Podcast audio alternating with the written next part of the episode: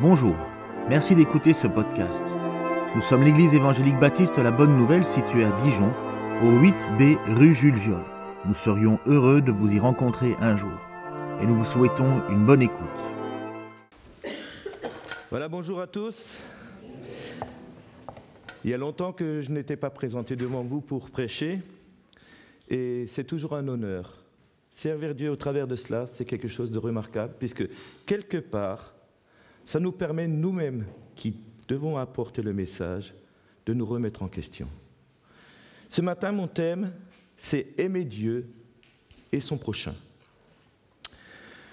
On trouve cela dans le chapitre 10 de l'évangile de Luc. Euh, de Jean, pardon, excusez-moi. Toujours est-il que c'est ce chapitre 10 commence avec les versets 1er à 24. Il nous montre que Jésus, d'abord dans un premier temps, envoie 72 disciples annoncer le royaume de Dieu. Puis, Jésus fait connaître son Père aux petits-enfants. Et c'est au verset 21 qui nous dit, au même moment, Jésus est rempli de joie par l'Esprit Saint. Il dit, Père, Seigneur du ciel et de la terre, je te dis merci. En effet, ce que tu as caché aux sages et aux savants, tu l'as fait connaître aux petits. Oui, Père, tu l'as bien voulu. En cela nous rappelle que les autorités ne reçoivent pas vraiment le message annoncé par Dieu et qui nous est transmis au travers de Jésus. Nous arrivons enfin au texte que nous allons étudier ce matin et nous ferons la lecture dans la version Parole de vie. Donc Luc, pardon, Luc 10, versets 25 à 37. Aimez Dieu et le prochain. Comme le temps, et ce n'est pas encore dans ce, dans ce chapitre-là, c'est au chapitre 9, le verset 51. Comme le temps approchait où Jésus allait être enlevé de ce monde, il prit avec courage la route de Jérusalem. Naturellement, les apôtres qui étaient avec lui l'avaient dissuadé de faire cela. Mais le temps était arrivé où Jésus devait accomplir ce à quoi son Père l'avait envoyé. Et nous lisons maintenant au verset 25. Alors un maître de la loi arrive, il veut tendre un piège à Jésus et le mettre à l'épreuve avec les questions les plus débattues de son temps. Il lui demande, Maître, qu'est-ce que je dois faire pour recevoir la vie avec Dieu pour toujours? Jésus lui dit, Qu'est-ce qui est écrit dans la loi? Comment est-ce que tu le comprends? L'homme répond, Tu dois aimer le Seigneur ton Dieu de tout ton cœur, de tout ton être, de toute ta force et de toute ton intelligence. Et tu dois aimer ton prochain comme toi-même. L'homme a répondu en se référant à Deutéronome chapitre 6 verset 5 est au livre de Lévitique chapitre 19 le verset 18. Jésus lui répond, Tu as bien répondu, fais cela et tu vivras. Les deux versets, des plus importants, nous donnent un mode d'emploi de comment se mettre en règle avec Dieu. Et ce sont donc un enjeu vital pour l'éternité, faisant toute la différence entre la vie éternelle et la mort. L'important dans ce premier passage, ce n'est pas ici la position du docteur ou maître de la loi vis-à-vis -vis de Jésus, mais son statut. Les docteurs de la loi étaient l'autorité en études théologiques dans le judaïsme. Or, ce docteur va donner exactement la même réponse que Jésus. Le fait d'avoir laissé le docteur s'exprimer va permettre de faire ressortir la pleine convergence entre eux deux sur ce qui est le plus important dans la loi et ce qui la résume. C'est aimer. Par ce passage, Jésus montre qu'il n'est pas venu changer la loi, mais pour lui donner toute sa signification. Nous pouvons le lire dans Matthieu 5 au verset 17. Je, ne, je suis venu non pour abolir la loi, mais pour l'accomplir. Nous pourrions nous arrêter là à étudier ce passage seulement, mais ce qui va suivre est bien plus important. Et nous allons parler de la parabole du bon samaritain. Alors, naturellement, quand Ken, il y a quelques mois, m'a proposé de prêcher sur ce sujet, j'ai dit, chic alors, ça me plaît, ça va être facile. Pas tout à fait. Il a fallu que le Seigneur me travaille au corps pour que je puisse accoucher de quelque chose que je puisse vraiment vous présenter aujourd'hui. Une parabole est une petite histoire pour faire comprendre des choses importantes à ceux qui l'écoutent. On y découvre une action de Dieu et une attitude des hommes. Il nous propose d'écouter, de regarder, de réfléchir pour comprendre à quelle conversion nous sommes appelés. Ce faisant, Jésus peut alors focaliser l'attention de son auditoire sur son identité religieuse et identité ethnique. Voici la suite du texte. Donc, verset 29 et suivant. Mais le maître de la loi veut montrer que sa question est juste. Il demande à Jésus, Et qui est mon prochain? Jésus répond, Un homme descend de Jérusalem à Jéricho. Des bandits l'attaquent. Ils lui prennent ses vêtements, ils le frappent, ils s'en vont en le laissant à moitié mort. Par hasard, un prêtre descend aussi sur cette route. Voici, il voit l'homme. Il passe de l'autre côté de la route et continue son chemin. Un lévite fait la même chose. Il arrive à cet endroit, il voit l'homme, il passe de l'autre côté de la route et continue son chemin. Mais un samaritain en voyage arrive près de l'homme. Il le voit et son cœur est plein de pitié pour lui. Il s'approche, il verse de l'huile et du vin sur ses blessures et lui met des bandes de tissu. Ensuite, il le fait monter sur sa bête, il l'emmène dans une maison pour les voyageurs et s'occupe de lui. Le jour suivant, le Samaritain sort deux pièces d'argent. Il les donne au propriétaire de la maison et lui dit, Occupe-toi de cet homme ce que tu dépenseras en plus pour lui, je te le rembourserai moi-même quand je reviendrai par ici. Et Jésus demande, à ton avis, lequel des trois voyageurs a été le prochain de l'homme attaqué par les bandits? Le maître de la loi répond, c'est celui qui a été bon pour lui. Alors Jésus lui dit, va et toi aussi, fais la même chose. Comme vous l'avez remarqué, ce texte se divise en deux parties, mais avec une même finalité. L'amour que nous avons pour Dieu nous amène à notre prochain, à aimer notre prochain. L'amour pour notre prochain prouve notre amour pour Dieu. Dans la première partie, un docteur de loi pose cette question à Jésus afin de le piéger.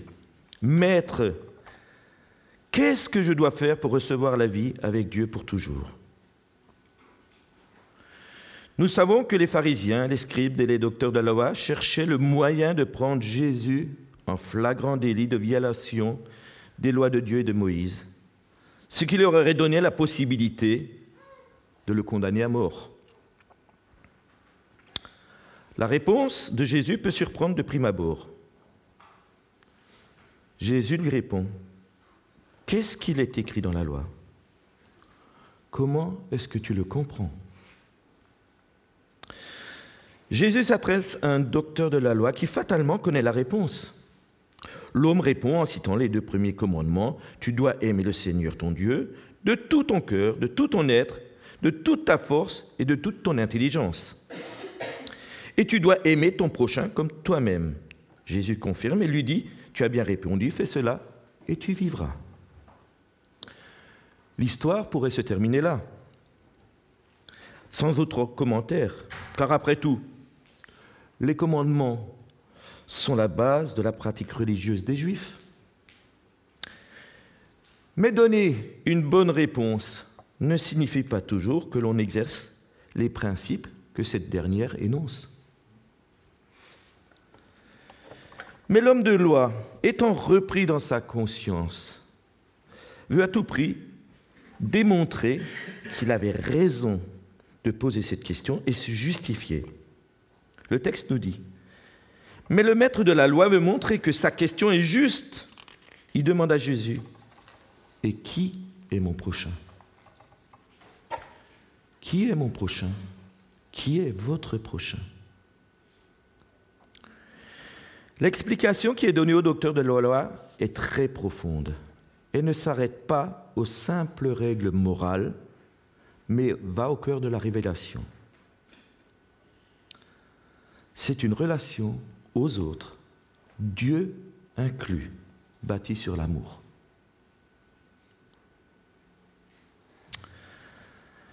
Mais il reste à donner le sens du mot prochain pour vraiment comprendre cette loi. L'explication que demande le docteur va permettre à Jésus de le faire en allant plus loin que l'Ancien Testament. Pour les Juifs, le contact avec les païens ou les pécheurs impur. Il fallait donc rester entre gens de bonne conduite.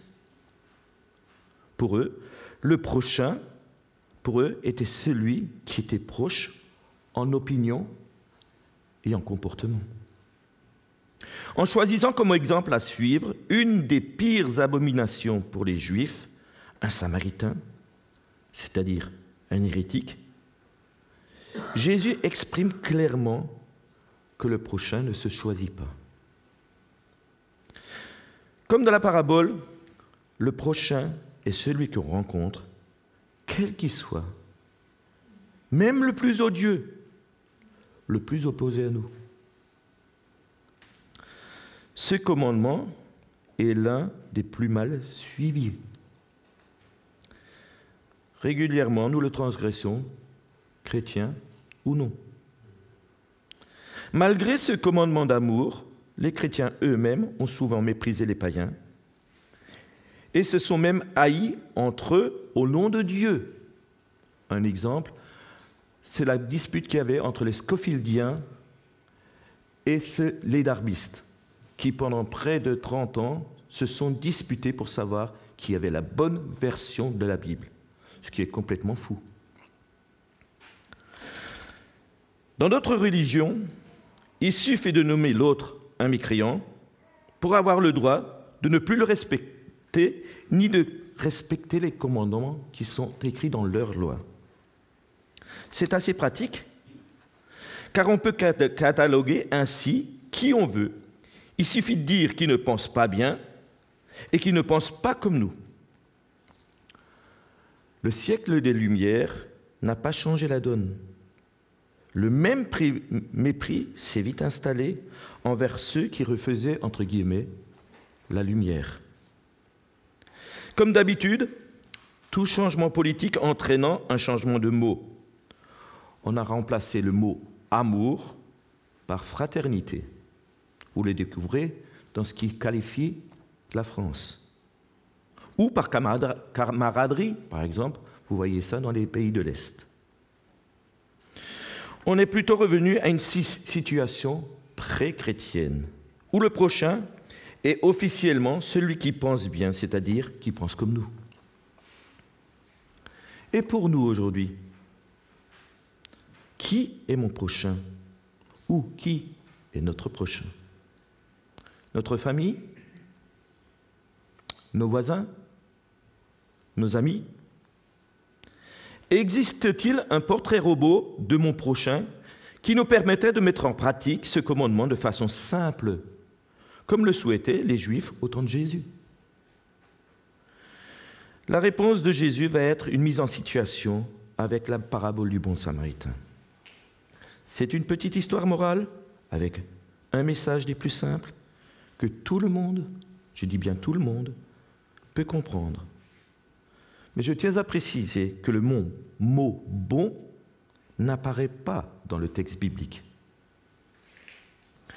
On aurait très bien pu donner comme titre à cette parabole le Samaritain compatissant. En Italie, dans les grandes villes, vous trouverez des confréries de Samaritains qui aident, qui viennent en aide aux personnes les plus nécessiteuses. Et vous trouvez ça pratiquement dans toutes les grandes villes. Mais dans d'autres pays, c'est d'autres associations, entre guillemets, caritatives qui font la même chose. Mais du temps de Jésus, qui étaient les Samaritains? Ils sont juifs, originaires de Samarie, ville ou contrée de Palestine située dans l'actuelle Syrie et qui faisaient partie d'une secte pratiquant un judaïsme altéré.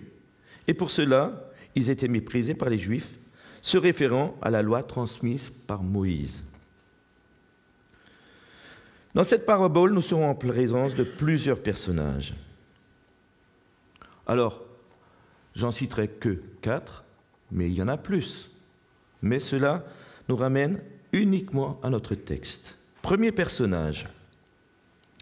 Un homme descend de Jérusalem à Jéricho. On ne sait qui il était. Était-il juif ou romain? Était-il riche ou pauvre? Était-il étranger d'une contrée lointaine? Le texte ne le dit pas. La descente de Jérusalem à Jéricho peut avoir une signification précise. Tout d'abord, Jéricho signifie en hébreu ville des senteurs. En effet, la ville se situait dans un climat tropical où prospéraient les baumes, le les sycomores. Les roses de Jéricho étaient réputées pour être particulièrement belles. Mais Jéricho était aussi à l'époque l'un des principaux lieux de résidence des prêtres et sacrificateurs qui officiaient à Jérusalem. Montagne dénudée, chaleur accablante, une solitude à perte de vue. Telle est la route qui relie Jérusalem à Jéricho. Nous avons ici un premier symbole. Jéricho représente notre monde, celui des sens, le monde matériel dans lequel nous vivons. Par opposition, Jérusalem, qui signifie fondement de la paix, possession de la paix. Il est inutile de préciser que cette ville choisie par Dieu pour être le siège des rois dans l'Ancien Testament représente le paradis, le monde céleste. La Jérusalem céleste, comme on a coutume de le dire. Ce voyageur, donc, cheminait des hauteurs de Jérusalem vers la plaine de Jéricho, du paradis vers l'enfer, de la présence de Dieu vers le monde. Donc il descendait de Jérusalem pour aller à Jéricho par la seule route des montagnes, longue de 27 km et qui a un dénivelé de 900 mètres. Vous imaginez C'est quand on est, par exemple, en Alsace, sur les Vosges, et qu'on descend tout au fond de la vallée. Voilà le dénivelé. Les habitants de la région la surnommaient la route sanglante. Ceci à cause des voleurs qui se cachaient dans les montagnes et qui attaquaient les voyageurs. Il était donc fréquent que des personnes se fassent attaquer sur cette route sanglante. Cette même route, même de nos jours, est toujours connue pour l'attaque des véhicules de tourisme. Les touristes qui passent par là, très souvent, sont dépouillés. Le sort de ce malheureux qui est tombé entre les mains des malfaiteurs est dépeint en trois mots. Dépouillé de ses vêtements, couvert, couvert de blessures, et enfin, à demi-mort. On pourrait remplacer le mot un homme par n'importe qui ou quelqu'un. Ce serait la même chose. C'est une chose importante qui fait de cette parabole un texte à portée universelle. En d'autres termes, ce n'est pas parce que cet homme fait partie de mon clan que je dois m'occuper de lui, mais juste parce qu'il est blessé et qu'il est un homme. Les deux personnages suivants qui vont rentrer en scène sont un prêtre de l'Ancien Testament, descendant d'Aaron. Or, ici, cet homme qui est censé avoir sa foi en Dieu et l'amour pour Dieu ne s'arrête pas. Et qui, en voyant le malheureux, passe de l'autre côté de la route et continue son chemin. Vient ensuite un troisième personnage, un lévite descendant de la tribu de Lévi, et donc un homme de loi se comportant de la même façon. Ces deux castes, lévite et sacrificateur, étaient des hommes respectables. À cause de leur éducation, ils connaissaient la loi de Dieu et l'enseignaient au peuple.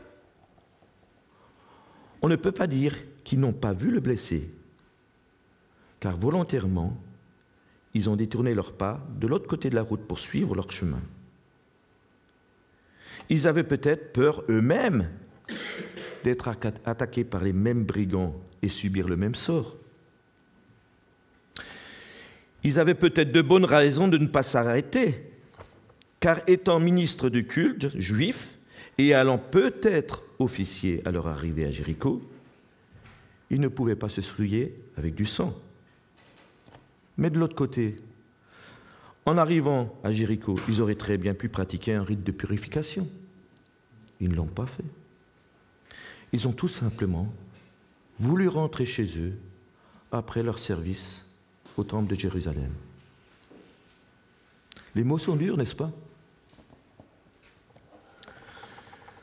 Cet homme ne fait ni partie de leur vie, ni de leur communauté, et par conséquence, personne ne saura qu'ils ne lui sont pas venus en aide. Cette parabole nous montre que l'on peut dire aimer Dieu et passer à côté de son prochain. Or, il ne suffit pas de connaître par cœur la loi, mais plutôt de la connaître par le cœur, pour qu'elle devienne une loi de liberté dans le quotidien de la vie des hommes. Je ne suis pas venu abolir la loi, mais l'accomplir, dira Jésus, Matthieu 5, 17, que j'ai déjà cité plus haut. Mais voici enfin le quatrième et dernier personnage que je veux mettre en valeur dans cette parabole, le Samaritain. L'attitude de cet homme est tout à fait remarquable, car lui, il a aidé l'homme blessé, alors que les deux premières personnes n'ont rien fait. Pourtant, comme nous l'avons pu voir précédemment, les Samaritains étaient très mal aimés de la part des Juifs, rivaux depuis des générations. Ils se détestaient au point que les Juifs n'adressaient jamais la parole aux Samaritains.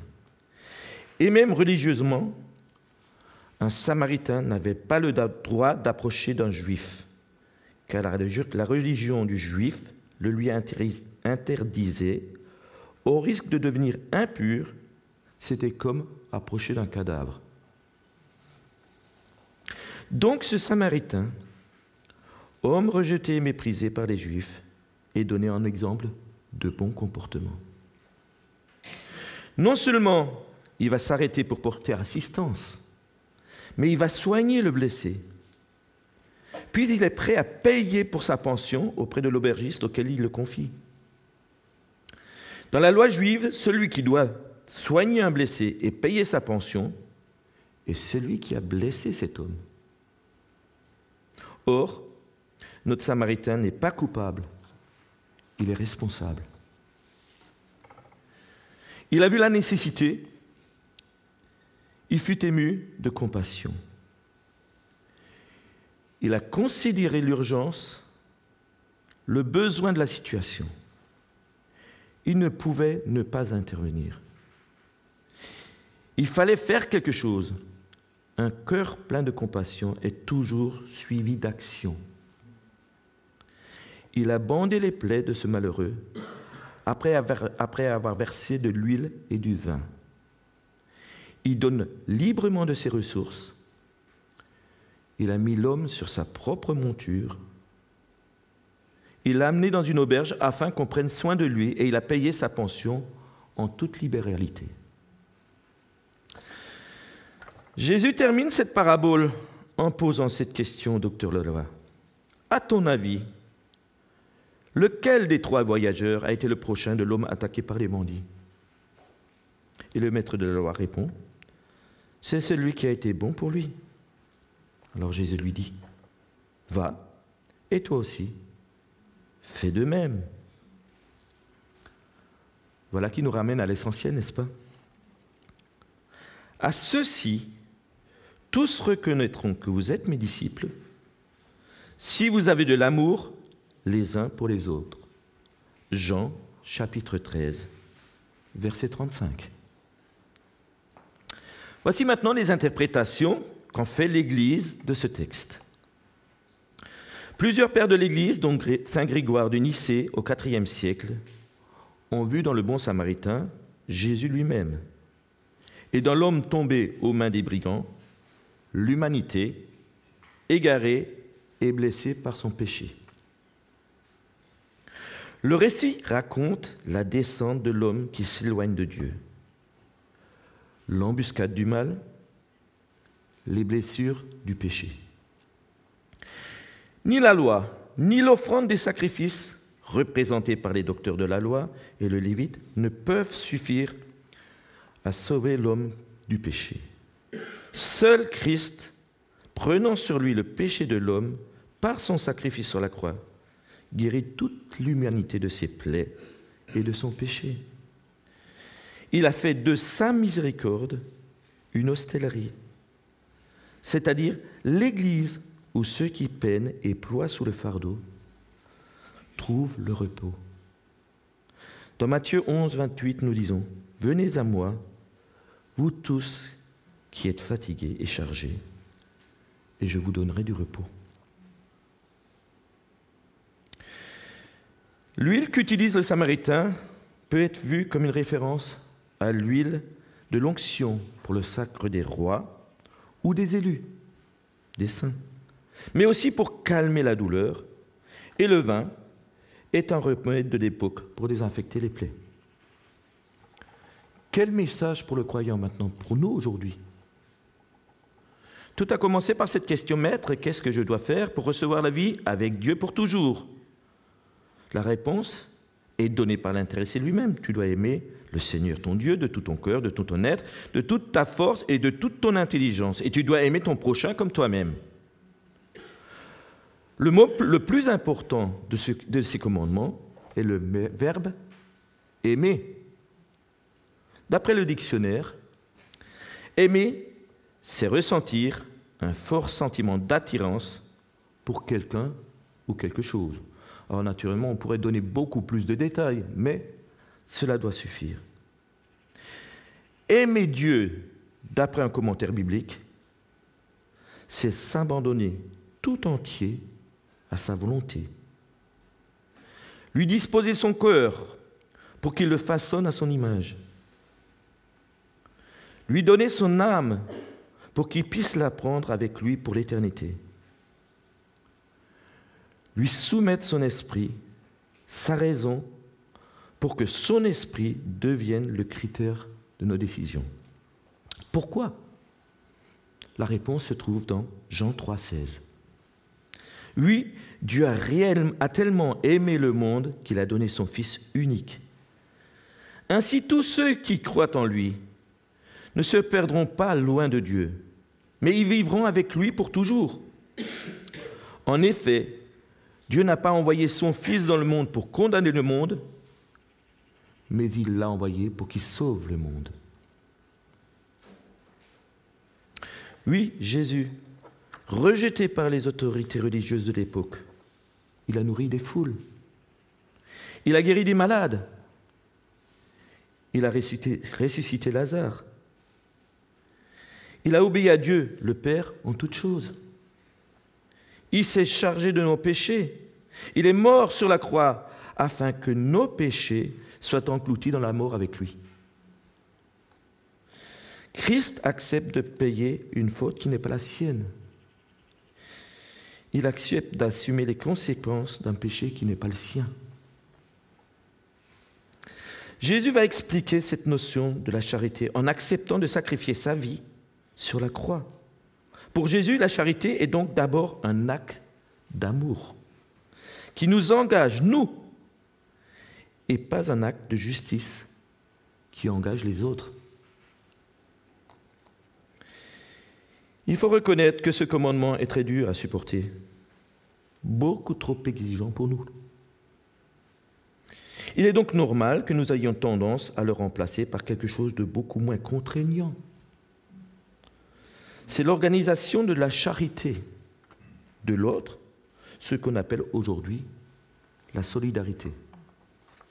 Et je crois qu'il suffit d'ouvrir un journal télévisé ou n'importe quoi, on ne voit parler que de ça maintenant, de la solidarité. C'est une bonne chose, n'est-ce pas? Mais est-ce qu'elle nous rapproche vraiment de Dieu? Luc 10, 35. Le lendemain, tirant deux pièces d'argent, il les donna à l'aubergiste et il dit Prends soin de lui. Et si tu dépenses quelque chose de plus, c'est moi qui te rembourserai quand je repasserai. Le Seigneur nous a rachetés. Il a non seulement pensé nos plaies, mais aussi payé notre dette. Il nous a rachetés. Et à quel prix? Aussi pouvons-nous voir que le bon samaritain est une préfiguration de l'œuvre de Christ. La compassion du samaritain pour l'homme blessé est bien le propre de Christ qui dispense sans compter compassion et guérison. Cela va aussi pour le chrétien, membre du corps de Christ qu'est l'Église. Vous êtes le corps de Christ et chacun pour votre part vous êtes membre de ce corps. 1 Corinthiens chapitre 12, verset 27. Le chrétien, parce qu'il est uni au Christ, devient vecteur de l'amour de Christ pour l'humanité. Et puis, aimer son prochain, c'est non seulement avoir le devoir d'assistance et d'aide, mais aussi considérer l'autre comme son frère et accepter de se laisser aider par lui. Alors vous, me direz, oui, mais si je l'aide, pourquoi est-ce que c'est lui qui va m'aider? Aimer son prochain comme soi-même, c'est admettre que l'autre puisse être aussi un autre moi-même. Une personne qui peut faire quelque chose et qui peut penser autrement que moi. Être un vis-à-vis, -vis, une personne tout comme moi. De plus que de faire de l'autre un récipiendaire passif, à mes bonnes heures, c'est d'aimer l'autre, c'est lui permettre d'avoir un rôle, d'avoir une fonction, une utilité et qu'il puisse trouver sa place dans la société. Le grand tournant de cette parabole se situe au moment où le Samaritain est saisi de compassion. Nous le lisons dans Luc 10, le verset 33. C'est aussi le sentiment que ressentait le Père pour le Fils prodigue quand ce dernier est revenu à la maison. C'est ce même sentiment qui a été exprimé.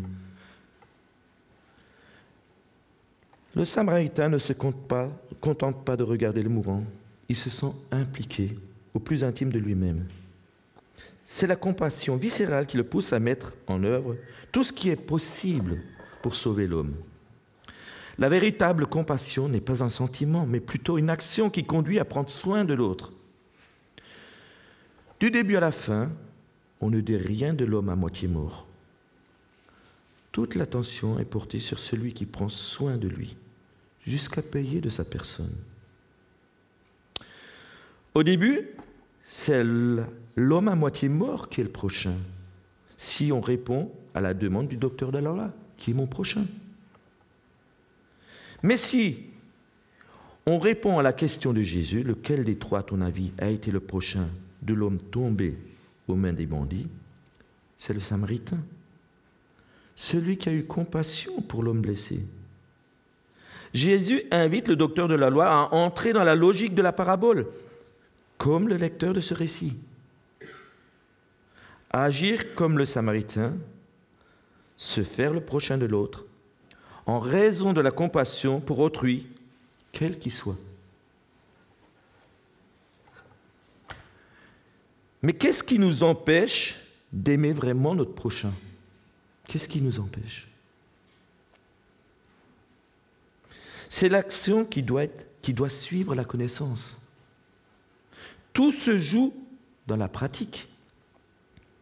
La question que pose le docteur de la loi, qui est mon prochain, lui sert de prétexte pour se justifier, et non réellement pour aimer son prochain. Par deux fois, il a parfaitement répondu à Jésus. Et pour cela, il a, il a parfaitement démontré qu'il connaissait les Écritures. Mais en posant cette question, il est hypocrite, car il sait ce que Dieu veut et offre, mais ne le met pas en pratique. Il n'était aucunement humble et faisait partie des savants qui ne peuvent réellement comprendre l'application de ce que Jésus avait dit à ses disciples juste avant la parabole du bon, samaritain. Dans Luc 10, 21, en effet, ce que tu as caché aux sages et aux savants, tu l'as fait connaître aux petits. Raymond Perron, qui est un prédicateur canadien, si je ne me trompe pas, dans une de ses prédications sur cette parabole, nous rappelle que tous les juifs pieux devaient réciter les versets de Deutéronome 6, les versets 4 à 6. Écoute Israël, L'Éternel, notre Dieu, est le seul Éternel. Tu aimeras l'Éternel ton Dieu de tout ton cœur, de toute ton âme et de toute ta force. Et ces commandements que je te donne aujourd'hui seront sur ton cœur. Ce docteur de la loi l'a fait le matin au lever et le soir au coucher du soleil. Or, notre sacrificateur qui a récité ces versets le matin même, avec le phylactère, qui est une petite boîte qu'on mettait sur le front, où étaient justement inscrits ces mots, attachés sur son front avec ce texte. Et quand il est descendu à Jéricho, pourtant, il a soigneusement évité de porter secours à l'homme blessé. Pourtant, le soir, il a refait la même prière sans le moindre état d'âme. Ce qui nous empêche d'aimer notre prochain, c'est notre théologie théorique, pour nous justifier et non pour prendre nos responsabilités. Nous utilisons un savoir sans amour. Nous ne voyons pas les opportunités d'aimer notre prochain ou nous ne voulons pas les voir en détournant le regard. Voici en très bref raccourci de cette parabole. 1. Les brigands veulent voler. 2. Les religieux ne veulent pas se souiller. 3. L'hôtelier veut gagner de l'argent. Vous me direz, qu'est-ce qu'il vient faire là-dedans? Mais si, quand même.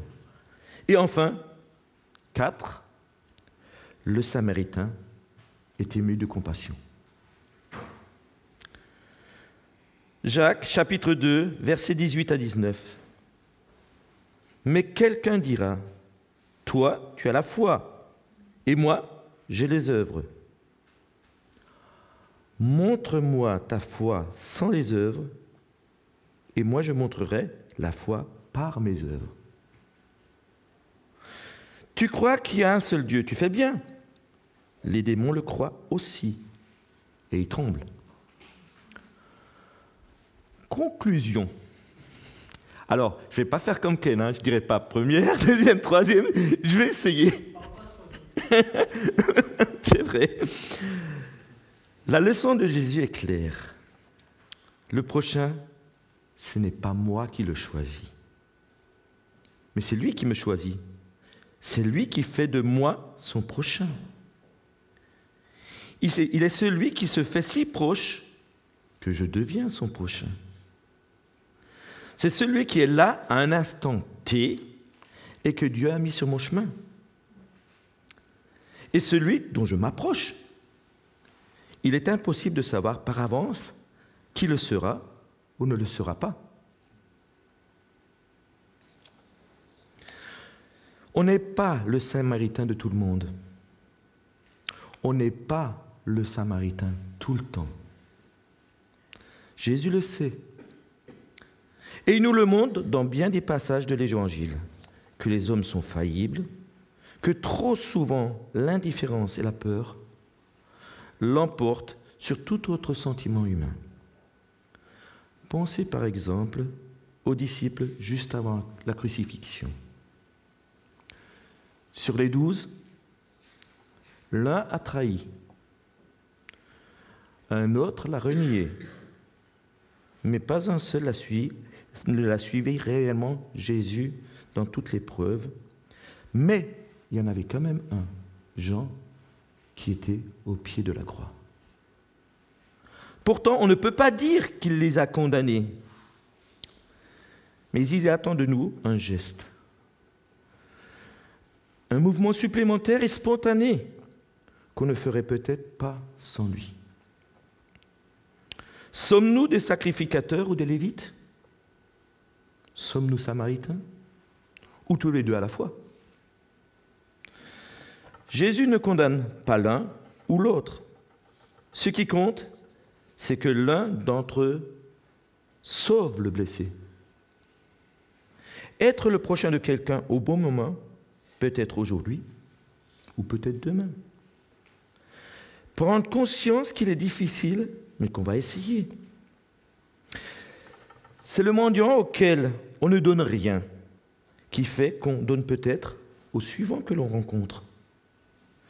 L'image du Samaritain est l'un des plus beaux cadeaux que Jésus ait fait, car elle nous permet de rester éveillés, rester disponibles d'être prêt à agir. Le dernier point, c'est le futur utilisé par le commandement. Tu aimeras ton prochain comme toi-même. Il n'est ni à l'impératif, ni au présent. Il est au futur et est donc à la fois une proposition et une promesse. Je vais vous citer pour terminer. Bien joué. Une, citation de Wilfred Monod. Wilfred Monod était un pasteur du début du, 19e, du 20e siècle, pardon, du 19e siècle, je vous dis des bêtises, non, je dis des bêtises, c'est du 20e siècle, voilà. Il est mort en 1943. Et il était pasteur au temple protestant de l'oratoire du Louvre. Et il disait ceci Mieux vaudrait avoir vécu sans religion d'avoir vécu sans amour. Mieux vaudrait avoir servi Jésus-Christ sans le nommer que d'avoir nommé Jésus-Christ sans le servir. Nous allons prier. C'est notre Dieu. Nous te remercions pour cette parabole, car vraiment, tu nous montres que nous sommes pécheurs, mais si nous voulons vraiment agir pour ta connaissance, Seigneur, nous devons vraiment nous confier en toi et aller de l'avant. Aimer Dieu et aimer son prochain. Tel est le message de ce matin, mais tel est le message que tu nous donnes à méditer jour après jour, afin que nous venions en aide à ceux qui en ont besoin, et de toujours pouvoir peser les situations selon les urgences de pouvoir donner à ceux dont ils ont, qui ont besoin de te connaître, mais aussi qui ont besoin tout simplement d'aide. Que nous puissions être des Samaritains, mais des Samaritains bienveillants, aussi bien à l'écoute dans l'Église qu'à l'extérieur. Que nous puissions, Seigneur, te suivre ainsi et être des témoins fidèles de qui tu es dans nos vies et ce que tu as représenté pour nous quand nous avons donné notre cœur à Christ. Aussi, que toute la gloire t'en revienne. Amen. Thank you.